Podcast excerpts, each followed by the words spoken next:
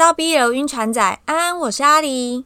最近这一个月都在四处奔波，今天又换了一个录音场地，是在一个小小的密闭空间，已经没有狗狗了。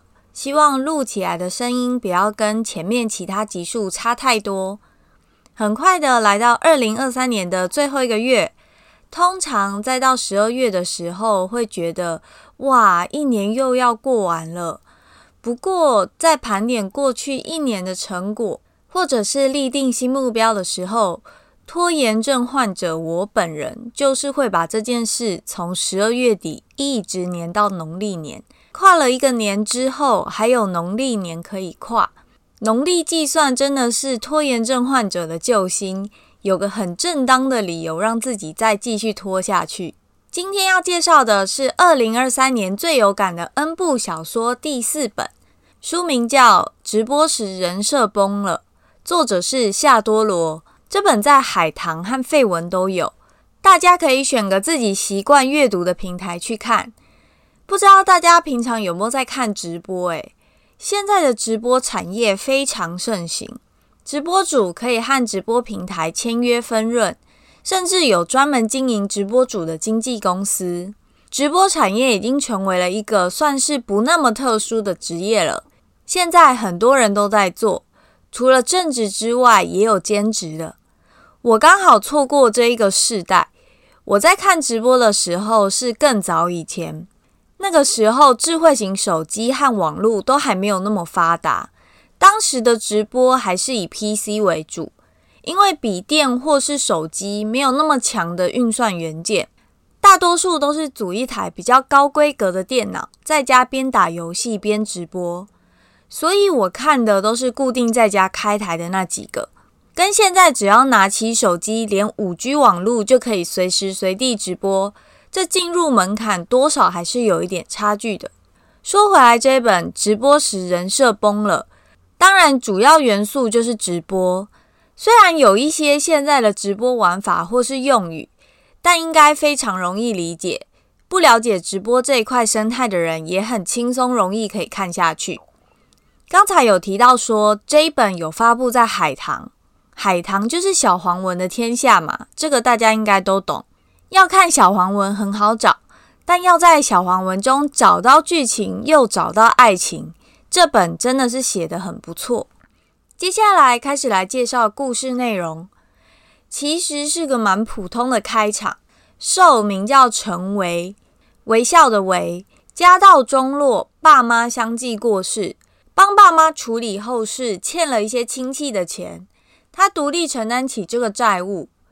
原本是在电子厂当工人，但电子厂的薪水实在是不知道要存多久才能还完债，于是他开启打起了直播的主意。直播想要快速赚到钱，必定是要有些独特性和别人不一样的内容，才能够从中脱颖而出。陈维一开始就想好了。他是个双性人，所以他可以利用自己的身体特性吸引到一些观众，然后不露出脸，戴个头套把脸遮住，这样也不会曝光在现实中的身份。于是他就这样开始了他的色情直播。陈维把电子厂辞掉，搬出宿舍，在市区的边边角角租了一间非常狭窄的套房，就这样当起了网黄。除了接受抖内之外，偶尔也会接一些情趣用品的工商，至此的收入是比电子厂来的好上非常多。但某天，他在与别的直播网黄情侣连麦 PK 时，他突然意识到，如果能够找到一个人来跟他搭档经营情侣这样的人设，对于他的直播事业绝对是会更上一层楼。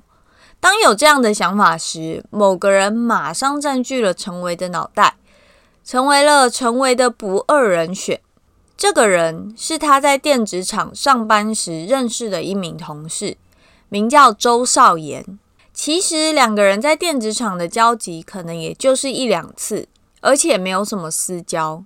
但不知道怎么的，陈维就想找他来问问，是否愿意想要一起做双人色情直播。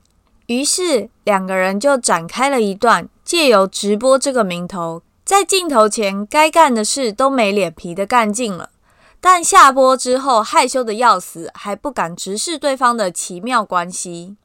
这种建立在工作上的暧昧状态，照理说应该是一方冲动一点就可以打破这个僵局，但他们实在是没想到，在两个人都还在酝酿怎么更进一步时，竟然是因为一次的直播失误，让他们的关系产生了动摇。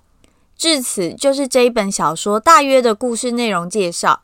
老实说，在最后他们两个人终于在一起的片段，我是觉得甜到不行。有种老妈妈看孩子的感觉，当然那场面也是黄到不行就是了。后来我又有看了几篇直播主题相关的文，但都没有这一本好看诶。如果大家有看到觉得也不错的，欢迎留言推荐给我，我们一起大口吃肉啦！今天的节目就到这，欢迎关注 BL 晕船仔的 Podcast 频道，我是阿狸，我们下一集再见，拜拜。